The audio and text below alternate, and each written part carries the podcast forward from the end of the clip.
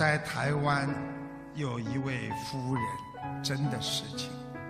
她早年丧偶，她已在台湾教书赚钱，抚养她一个儿子。这个儿子小时候非常听话，她把儿子教育成人之后，送他到美国来留学。儿子毕业之后留在美国上班赚钱买房子，娶了一个妻子，生了一个孩子，建立了美满的家庭。这个老妇人一直一个人在台湾，她打算退休之后呢，到美国跟儿媳和儿子呢一家团圆，享受天伦之乐。就在他自己要退休前的三个月，他赶紧写了一封信给他的儿子，将这个愿望告诉儿子。他自己一想到养儿防老，想到亲戚朋友羡慕的眼光，喜从心来，于是他一面等儿子的回音，一面把台湾的一些产业和事务都处理掉。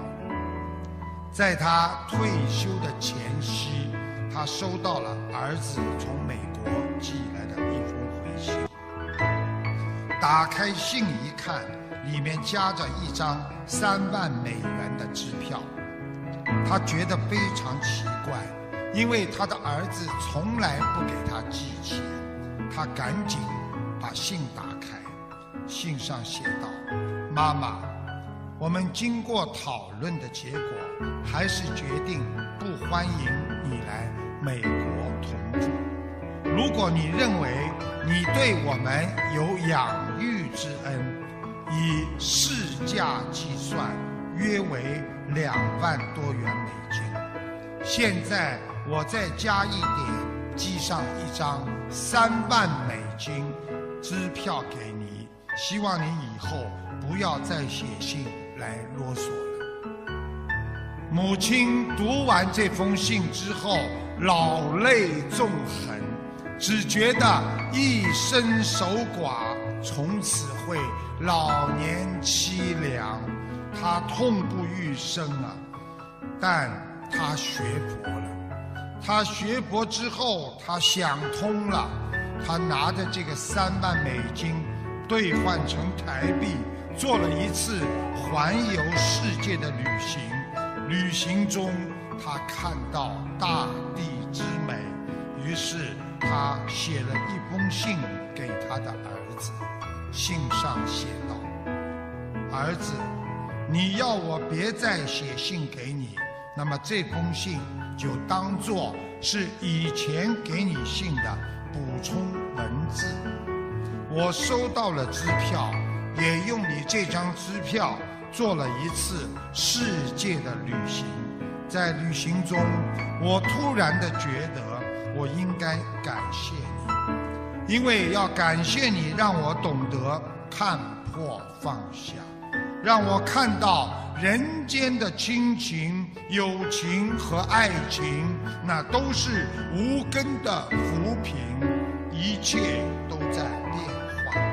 如果我今天看不破，还这么执着，还这么痛苦的话，可能一年半载我就会去世，或者我会想不通自杀。地府岂不又多了一个冤死鬼？儿子的绝情，你让我看破了人间的缘聚缘散，一切都是无常。